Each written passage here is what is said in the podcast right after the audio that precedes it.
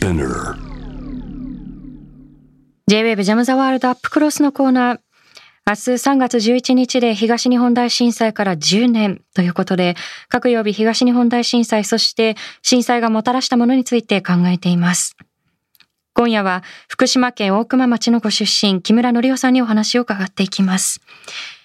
木村則夫さんは現在55歳。震災当時原発から3キロほど離れた場所で、両親、妻、娘2人の6人で暮らしていた木村さんは、津波で海沿いにあった自宅が流されてしまい、父親の渡郎さん、妻のみゆきさん、そして当時7歳だった次女のゆうなさんを亡くされました。渡郎さんとみゆきさんのご遺体は発見されましたが、ゆうなさんは首の骨などごく一部を除いてまだ見つかっておらず、木村さんは今でもゆうなさんを探し続けています。現在、福島県いわき市で避難生活を送る木村則夫さんは、東日本大震災から10年をどのように過ごし、そしてどんな思いで活動を続けてきたのか伺っていきたいと思います。木村さん、こんばんは。あ、こんばんは。よろしくお願いします。はい、よろしくお願いいたします。あの、実は木村さんとは今日のね、お昼、午後ですね、もう配信でご一緒させてもらっていたので、はい、あの、忙しい一日になりましたけれども、今日もよろしくお願い、はい、今回もよろしくお願いいたします。はい、はい、お願いします。で、冒頭でもお伝えしたんですけれども、東日本大震災から10年ということで、まず10年前を振り返っていきたいと思うんですが、はい、東日本大震災が起きたこの2011年の3月11日、午後2時46分という時間、木村さんが当時どこにいらっしゃって、で、どのように過ごされていたのかということからまず伺えますでしょうか？はい、えーと、大熊町の隣の、えー、富岡町、えー、そこの養豚場で働いてました。うん、はい。あの、当時お仕事中だったと思うんですけれども、はい、地震の直後の職場の様子というのはいかがでしたか？あの、私がその時やっていたのは、あの、豚を運搬した後のトラックを洗ってたんですね、荷台の上で。で、そのトラックが本当に倒れるんじゃないかっていうような勢いで、えー、ですね。そのぐらいすごい揺れだったです。はい、その揺れの後、木村さんはその後、どのように行動されましたか？あのその後、その職場の方がちょっとね、大変な状況だったので、えー、それをある程度、2時間ぐらいかな、落ち着いてからあ5時過ぎぐらいだったと思うんですけど、自宅に戻りました。うん。その自宅の5時台ですよね、こう戻った時のそのご自宅の周りの様子というのは、どのようなものでしたか？あのもうあ田んぼが黒く水没してしまっていて、で自宅ももう何もないようなあ状況でした。はい、あのその時に真っ先にこう頭をよぎったのが家族の安否だったと思うんですけれども、うん、次女の優奈さんが震災当時に小学校1年生で、はい、地震が起きた時は小学校は高台にあるんですよね。で、小学校、熊町小学校の隣の児童館で遊んでいたということだったんですけれども、はい、あの、当時のゆうなさんの動きというのは分かっているんでしょうか？えーとね、ちょうど私の父親、おじいちゃんですね、えー、渡郎があの長女を学校に迎えに行く途中で地震があったらしいんです、ね、で長女の話だとまだ長女の方は学校に残っていてで校庭に避難したらしいんですけどそこにおじいちゃんが来て、えー、自宅の方におばあちゃんが一人で残ってるのでそれが心配だから一回帰るからお前はそこにいろって残していったんですけど、えーと、たまたま、えー、車を止めていたのが隣の児童館の方でそこに戻った時にユーナがあおじいちゃんが来たって気がついたらしくて、で車に飛び乗って、えー、おじいちゃんはあユーナを連れて帰ってしまって津波にね流されてしまったっていうことでした。なるほど。あの後ほどまたそのあたりも伺っていきたいと思うんですけれども、その、はい、まあ児童館でそのゆうなさんが引き渡された時にこう引き渡されたということでそこでサインをしているんですよね。で、そこでもしそのご自宅の方に戻って大丈夫ですか、そっちは津波の心配ありませんか？っていうその確認がもしなされていればということも非常にこう悔やまれる点かなというふうに思うんですが、そのあたり、はい何を生かしていかなければいけないのか、うん、何が教訓なのかということについても伺っていきたいと思います。そうですね。はい、あのその後木村さんご自身でその捜索を試みたと思うんですけれども、やはりこう原発事故の影響ですぐにこう、まあ、避難をしなければならない状況で、なかなかそのご自身では捜索が叶わない状況になってしまったということなんでしょうか？そうですね、まず入る機会がなかなか得られなくて、うん、えーと、捜索目的に初めて入ったのが、もう2011年の11月だったと思いますね。もう半年以上経った頃ですよね。そうですね、うんであの公式にこう捜索されたっていうのも自衛隊が入ったのが 5,、えー、5月の下旬から2週間ほどででそれ以外にねあの、まあ、警察もね定期的に捜索には入ってはくれてたんですけど、うん、うんしっかりしたね、えー、捜索っていうのは全く行われてない状況の中で、まあ、自分で探すしかないような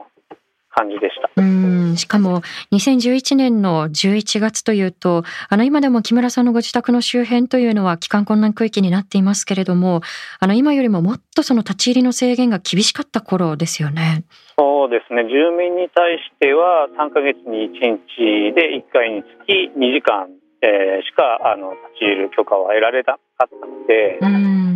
その中で捜索っていうのはほとんど何もできないっていうのが本音でした。うんそしてその震災から6年近く経とうとしていた頃ですよね。その、はい、まあ5年9ヶ月経った頃、ようやくそのユーナさんのマフラーと、まあそこについていた首の骨の一部が見つかったということがありました。この、まあ、発見に至った経緯前後にはどういったことがあったんでしょうか、うん、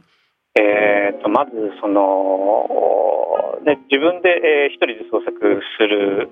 していた時期があってその後ボランティアの人たちにお願いして入っていただくっていうこともあったんですけど、うん、えその場合だともうあの機械をね重機を使う許可は得られなかったので、ほとんど手作業でした。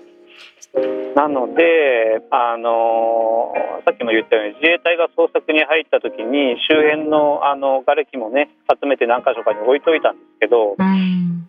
えー、その量も尋常じゃなくて手作業ではあ人をたくさんかけてもね一生かかっても終わんないだろうなっていうような感じでした。うん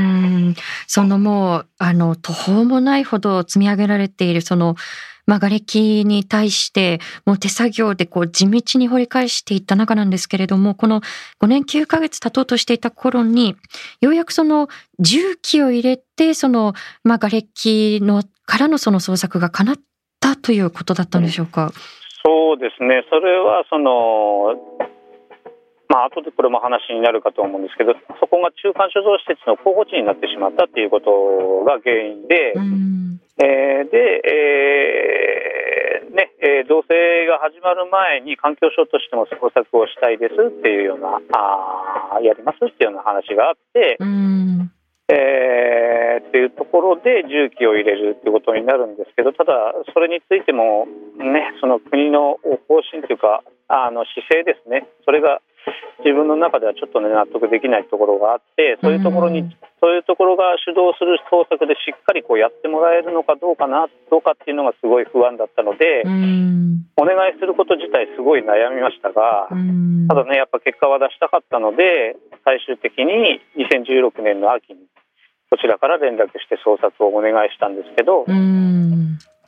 捜索が始まって1か月で、えー、見つかりました。重機を入れて。はい。その重機を入れてしっかりした捜索がすぐにできていればというところだったと思うんですけれども、はい、あの、今触れてくださったこの中間貯蔵施設ですね。例えばその女性に伴うその汚染土だったり、あるいは廃棄物を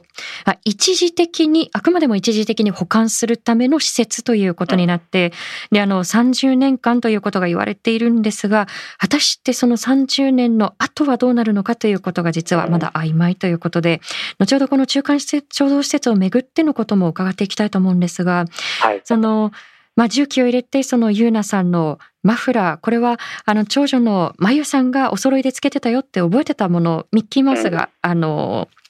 ついているマフラーですね。すね私も見せていただきましたが。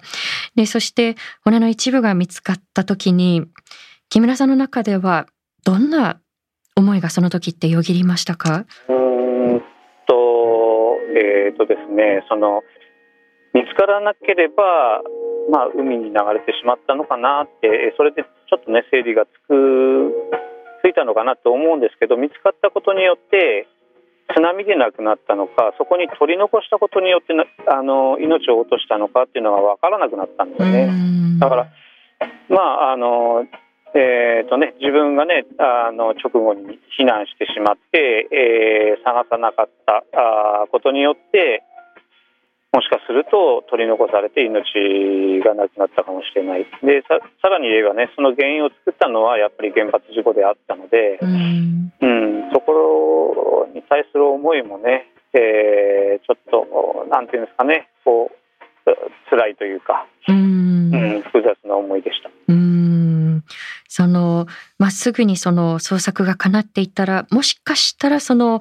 まあ、ゆうなさんだったりお父様のその渡郎さんですね、うん、があの生きていた可能性というのはゼロではなかったかもしれないっていう思いがっていうところですよね。はい、その震災直後にあのまだ避難勧告が出される前に捜索をされていた方々が自宅の周辺でその、まあ、声を聞いていたという証言もありますがいかがですか？そうですね。やっぱり、うん、あの父親が見つかった周辺だったようなんですね、その声を聞いたっていうのが。ということは、もしかしたら父は生きてた可能性は高かったのかなって、その時点で、えー、次の日の朝ですね。それを考えると、ユーナもその周辺にいた可能性が高いので、うん、もしかしたらっていう思いはね、消えないですね。あの、その思いが消えないということもあって、あの、ゆうなさんが見つかった直後に木村さんのところに伺った時に、こう、喜ばなきゃっていうふうに思っていても、喜びきれないんだっていうことをお話しくださったと思うんですよね。はい、で今のお話の中で少し触れてくださったと思うんですけれども、まあ、奥間町にあるあの木村さんの自宅はいまだにその、まあ、帰還困難区域になっているわけですよね。であの、自分の自宅跡地にこう自由に入るということもまだ叶わないですし、まあ、今おっしゃったようにその捜索も阻まれているという状況で、その原発そのものに対する率直になんですけれども、お考えだったり感じていることというのはいかがですか？えー、まあ、あの、再稼働とかね、あの、容認されてきてますけど、それは自分にとってはありえないですね。えー、ね、あの人の命をね左右するようなあね優ナの命を奪った可能性があるっていうかその実際どうだったか分かんないですけど、その可能性はあるそうなってしまうかもしれないってことはあると思うんですよね、そういうものを本当に動かしていいのかっていうのはすごい思います。ただえーとね、自分たちもそういうものの上に立って、えー、今の、ね、豊かな生活があるんだとも思うんですね、うん、あの危険なものっていうのは原発だけじゃなくてその他にもあるわけでその上に立って生きてるってことをやっぱり考えなきゃならないのかなって思います。はい、その上に立って私たちのこう生活が成り立っているっていうところに今通じるところだとは思うんですけれども、うんはい、木村さんは今その、まあ、避難先のいわき市で例えば、まあ、ソーラーパネルで発電発電したりですとか、まあ、こう薪ストーブを入れてみてそれで暖を取るだったりですとかその極力その電気に頼らない生活というのを実践されていると思うんですよね。でそういう生活を送ろうっていうふうに思ったのってどういった思いからだったのかということも伺えますか？うん、やっぱり、あのー、ね、原発に頼る頼るようなね、えー、生き方はしたないっていうところがあるんですけど、やっぱそれぞれにね、あのー、できることがあって、自分の場合だと今現在こう一人暮らしですし、あのー、やっぱりね、どこまで必要で、どこまで、どこからあ必要でないのかっていうのは、それぞれ違うと思うんですけど、自分の場合は、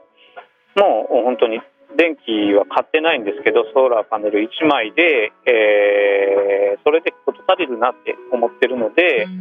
そういう生活をしてます。でそれぞれね人それぞれそのレベルっていうのがあると思うんですけどその中でこうできることをねちょっとでもえー、電気の節電であったり、えー、物をね、えー、購入するっていう時にちょっと考えて本当にそれが必要かどうかっていうのをうん考えた上で、えー、必要なものだけを選ぶっていうのをね、えー、ちょっと考えるっていうことがすごい必要になってくると思うんですけど、うん、ただ自分はね本当に電気を買わなくてもまあなんとかなるなっていう、えー、そんな感じで、えー、それが原発がなくなる世の中につながっていけばいいなと思います。なるほど。いや、あの、木村さんにこう、最初にお会いした時って非常にこう、衝撃で、で、例えばその、福島第一原発で作られていた電気っていうのは、その、大熊町の方々が直接消費をしていたものではなかったですし、で、これだけね、やはりこう、被害が生まれて捜索が阻まれてという中で、でも、原発があの日まであそこにあったっていうことは、自分自身もやっぱりこう電気を消費し続けていたし、自分自身もそこに加担していたんではないかっていうこう意識を木村さんが共有してくださった時っていうのは、非常にこう衝撃だったんですよね。こう、まあそれまでのその、あるいはこれからの私たちのこう生活だったり豊かさのあり方そのものが問われているということなんでしょうか？そうですね、やっぱりそこはそれぞれで考えていかなきゃならない、もしかするとこれからのテーマなのかなってすごい思うんですけど、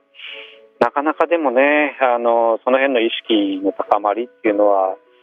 えーねえー、多くの国民にこう浸透するっていうのは難しいなっていうのも実感ですね。うん。あの明日であの震災から10年という月日が経つわけなんですが、あのよくメディアの中でこう節目という言葉を使われがちだと思うんですよね。あるいは東北を忘れないという言葉も盛んに言われるわけなんですけれども、あの、こういった言葉だったり、あるいは伝え方に何か木村さんの中で思うところというのはありますか？うん、あの、節目っていうことについては考えたことがないので、うん、なんですかね。特別こう何かを思うってことはないですね。あの3月11日だからといってあのその日に何か特別なことをするとかっていうことも基本なかったですし、えーね、さらに遠くを忘れないとかね、えー、そういうことについてもやっぱりそれは人それぞれでねあの違うと思うしこちらから強要できるようなものでもない。ただねあの東北を思ってくれるっていうことについてはやっぱりねあのずっとそうであってほしいなと思います。うんはい。あの、はい、今のこの節目だったり東北を忘れない以外にもその、メディアの伝え方全般についてあのご質問いただいているんですが、ラジオネームプロセスさんからいただきました。ありがとうございます。震災に関する現在のメディアの伝え方について木村さんはどのようにお考えでしょうか？節目となる時以外の伝え方が少ないと感じたことはありませんか？というご質問ですがいかがでしょう？本当にそうですね、特に今年は10年目ということでその取材も本当に多かったんですよ。去年の3月11日よりもとも比べても全然違ったので。でそれ以外のね、えー、日っていうのはそんなにこう取材とかね受けることもないですしそういう意味ではやっぱり10年目はこういうことなんだなっていうのは思います。ただね、その、あのやっぱりこう伝える機会としてはあのこちらとしてはすごい絶好の、あの時だなって思ってたので、うん、うんあのそういう意味ではね、えー、そういう時期も必要なのかなその伝えてうんと聞く側としてはあの伝える側としては伝える側というかね被災者としては節目とかねそういうものはないけれどもやっぱりあのー、ね、災害を思うという機会っていう意味ではそういう1年に一度っていうのは必要なのかもしれないとは思います。はい、あのこの3月に伝えるということももちろん今おっしゃったようにこう大切ですし、あのそれ以外にもその3月11日に報道が集中することそのものというよりも、そのそれ以外の364果報じられないということに私は問題意識を感じるので引き続き大熊町にも伺いたいというふうに思うんですけれども、はい、やはりこう木村さんが力を入れて伝えてきたことの一つというのがやはりまあ防災の重要性だと思うんですよね。で先ほどその娘さんのその優奈さんのその引き渡しのことについても少し触れましたけれども、はい、改めてこの防災に関してどんなふうに思っているのか何を伝えたいと思っているのかそのあたりはいかがでしょう、うんあのやっぱ防災についてはあの知るっていうことが大事だと思うんですよ。うん、であの、まあ、私の、えー、経験したあ家族の話の中でもこう防災として、えー、教訓として残る意味のある話だと思ってるんですね。うん、でそれは多分被災者の数だけあると思うんですよ。でそれをね知ることによって、えー、例えば将来の災害の時に人一人の命を救える可能性があると思うんですね。うんうん、ただね、本当にそれを全部こうあの頭の中に入れるっていうのは大変な作業なので、うん、そこは難しいなって、えー、すごく思います。うん。あの例えばあの先日実はあのオンラインのスタディツアーを開催した時に、はい、あの木村さんにもご登壇いただきそして大川小学校であの娘さんを亡くされた佐藤敏郎さんにも来ていただいてでその時に敏郎さんがやはりマニュアルに頼るのではなくて、本気のマニュアルを作るべきだっていうことをおっしゃっていたと思うんですよね。うん。はい、で例えばその先ほどのその娘さんだったりお子さんをその児童館や学校で引き渡すっていう時に本当にこうそちらの自宅に戻って大丈夫ですかって一言声をかけるっていうことを入れ込んだりですとか、あのそういった何か指針になるものが必要なんではないかというふうにも感じるんですけれどいかがでしょう、あのまずその、ね、経験したことのないような震災の中で、うん、あの先生がね、えー、臨機応変になんか絶対対応できないと思うんですね。うん、でやっぱそういう意味ではマニュアルとして残すっていうのは大事すごい重要だと思うんですよ。うん、ただ、ね、自分の経験しまあね、伝える活動をしている中で、えー、そういう話をしても学校側としてはなかなかそこまではできないんですみたいなね、えー、反応されるところも多くてうん。まあ非常に残念だなっていうのはに思うことがねありますね。そうですね。やはりその積み重ねの上に誰かの犠牲が生まれてしまうかもしれないというふうに思うと、そのやっぱりこう根本から変えていく必要があるかと思うんですけれども、はい、あのもう一つこのまあ防災のことと加えて木村さん現地の様子というのもいろんな形で伝えてくださっていたと思うんですよね。はい、であの特に気になるのが今あの前半にも触れていただいたこの中間貯蔵施設なんですけれども、うん、あの木村さんのご自宅もその、まあ、中間貯蔵施設のその候補地になったわけなんですけれども、はい、改めてその時のことだったりですとかで今後木村さんがこのご自宅の周りをどういうふうな場所にしていきたいのかということも伺えますか？まず中華貯蔵施設のエリアの中ではあるんですけど、うん、あのまあ、ほとんどの方がねもう国に9割方かなあの売るなり、えー、貸すなりしている状況で、えー、まあ向こう今でいうと25年ぐらいになるんですかね。そのぐらいそこに放射能に汚れたゴミを保管しておくっていう話なんですけどね、自分は自分の土地を守りつつ例えばその25年後にね中間貯蔵施設で亡くなった時にあのそこでどういう形でその場所をうん持続させさせていくのかっていうところを考えていてそれは、ね、やっぱり大熊町だからこそその原発の事故でね、えー、こういうことになった大熊町だからこそあのできることってあると思うんですよ、うん、やらなきゃならないことって。それは多分うんなんていうんですかね。そのもっとね、えー、コンパクトなあ例えば遠くから電気を運んでくるとか物を運んでくるとかじゃなくてそこでもう生活の全てが賄えてしまう。でそれって多分防災時にもとてもこう強いと思うんですよね。うん、遮断されても別に何の問題もない。でそんな、ね、ちっちゃなコミュニティみたいなのをそこで作れればいいなっていうこれは夢みたいな話ですけどね。いやでもあの実際にその農業だったりものづくりなんかを通してその、等身大の小さなコミュニティを築きたいということは繰り返しおっしゃっていたと思うんですけれども、はい、あのだからこそやはりこう大切な土地でありその、まあ、家族とつながれる場所だったと思うんですよね。うん、で、はい、そもそものお話になってしまうんですけれどもこの中間貯蔵施設のこう、まあ、説明会がなされた時のその対応というのに、なかなかその木村さん納得がいかなかったということもあったと思うんですが、そのあたりは振り返ってみていかがでしょう？そうですね。あの説明会を聞きに行った時に、まああのね、ユーナがまだ見つかってなかったので、ね、さらにね3人をねそこで亡くしているのでそこを売る気も貸す気もないですって言わせていただいたんですね。でそれに対してその環境省の担当の方があの行方不明者がいるってことを存じ上げませんでしたって言ったんですよ。えーねあのまあ、最終的に環境省にお願いして捜索はしてもらうんですけど、まあ、その時点ではもうそういうことをお願いしてもちゃんとやってもらえないだろうと思ったのででそんなことも知らなかったのでね、まあ呆れてしまって、えー、というところですね。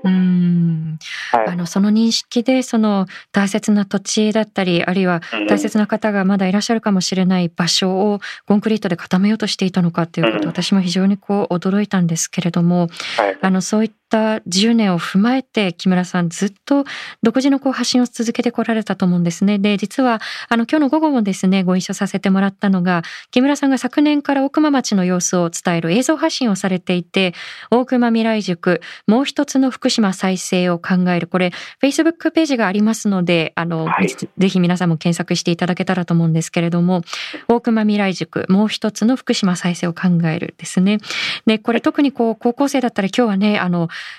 白馬村の、白馬村の長野県の白馬村の中学生たちともつないでオンライン配信をしましたけれども、はい、活動のきっかけだったり、あの、どんなお話をこれから、これまでしてきたのかということも伺えますか？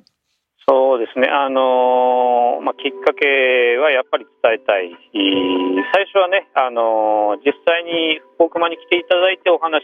をができれば、伝えられればと思ったんですけど、まあ、コロナの影響でそれがちょっとね難しくなったので試しにこうちょっとねオンラインでやってみようってということになって始めたのがきっかけでした。で場所がね大熊の自分の自宅っていうのはそういう帰還困難区域で、えー、放射線量も他よりも高い場所なんですね。でそこに例えば若い人を連れて入るっていうのは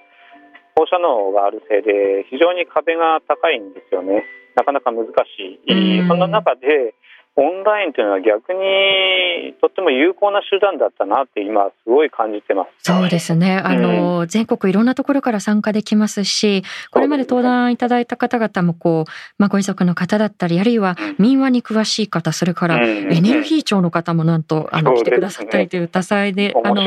ね、来年度以降もこう活動ということだったんですけれども、はい、あの、最後に今この放送を聞いている方々にこう、一番伝えたいことだったりですとか、あとあの、今後後の活動の中でも何か告知されたいことがおそらく終わりだと思うので、最後にいかがでしょうか？はいえーとままずね、伝えたいことは2つですね、その防災について、えーね、さっきも言ったように、たくさんの教訓が被災地にはあると思うんですよ。で、それをね、できるだけして、次の災害に備えてほしいなっていうところと、あと、やっぱりね、えー、コロナ禍も含めて、その今の豊かな世の中ってどうなんだろう。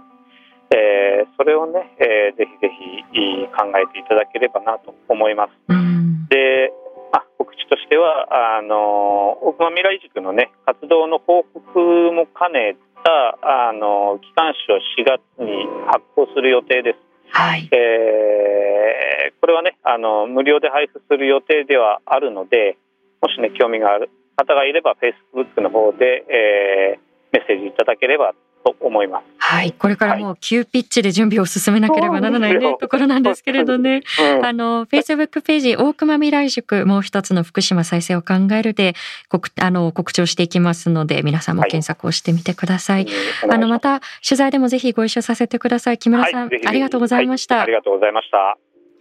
さあ、今日ご出演くださった木村則夫さんの取材に関しては、あの、Dialogue for People の YouTube でも取材映像を公開したばかりですので、そちらもぜひご覧ください。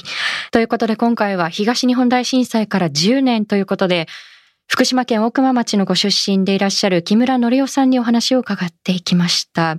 あの、木村さんが今まで発信してこられたことの中で、特にこう私が心に刻まれたのが木村さんの震災後の生き方なんですよね。こう、今まで電気を無批判に消費し続けて、で、原発に何もこう疑問を呈してこなかった。あのやっぱりこう事故を起こした中に自分自身もいたんじゃないかっていうことを木村さんおっしゃるんですよね。で、